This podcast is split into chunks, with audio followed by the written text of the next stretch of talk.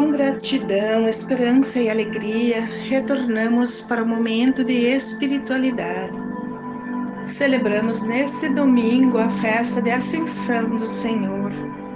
Durante a última semana, Jesus preparou os seus discípulos com muito afeto, dizendo que vai ter que ir completar a sua missão, mas que não ficará ausente, estará presente no meio deles mas de uma outra forma.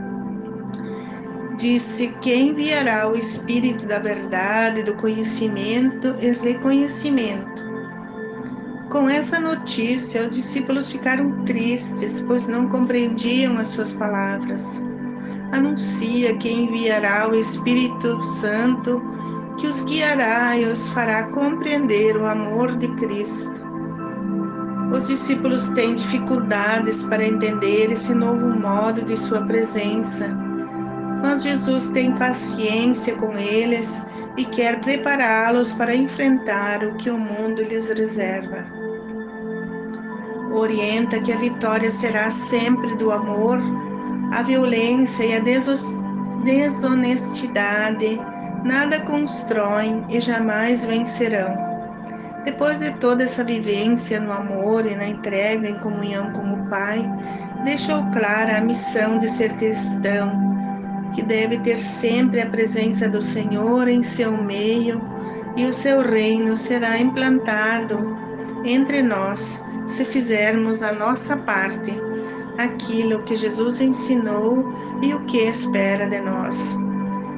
Na primeira leitura dos Atos dos Apóstolos, encontramos um relato de tudo que Jesus ensinou a seus discípulos durante os 40 dias que passou com eles depois de sua ressurreição.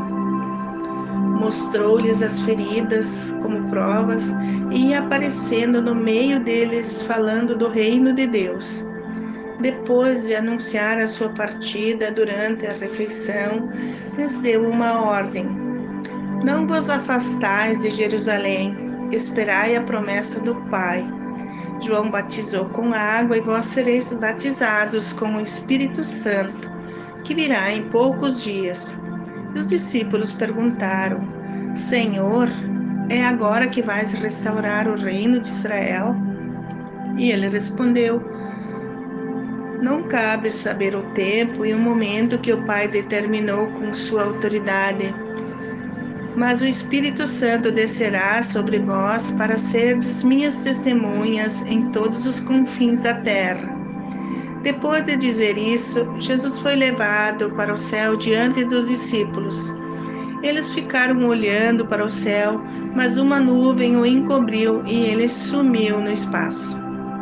Na segunda leitura, fala do Espírito da sabedoria, que abre os nossos corações, envia luz que saibam ter esperança na riqueza da glória e na herança com os santos. No Evangelho, Jesus se manifestou aos onze discípulos e disse-lhes: Ide pelo mundo e anunciai o Evangelho a toda criatura. Quem crer e for batizado será salvo, quem não crer será condenado.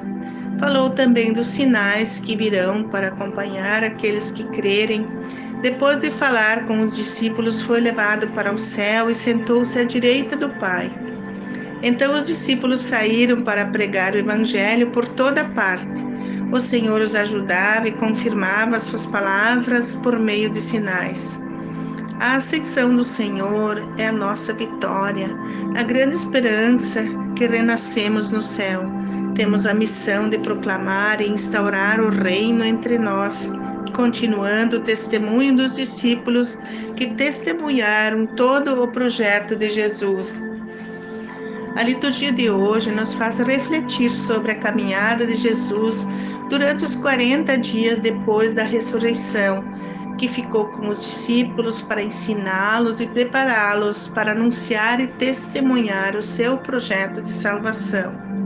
Ide e pregai em toda a terra e a todas as pessoas que creem.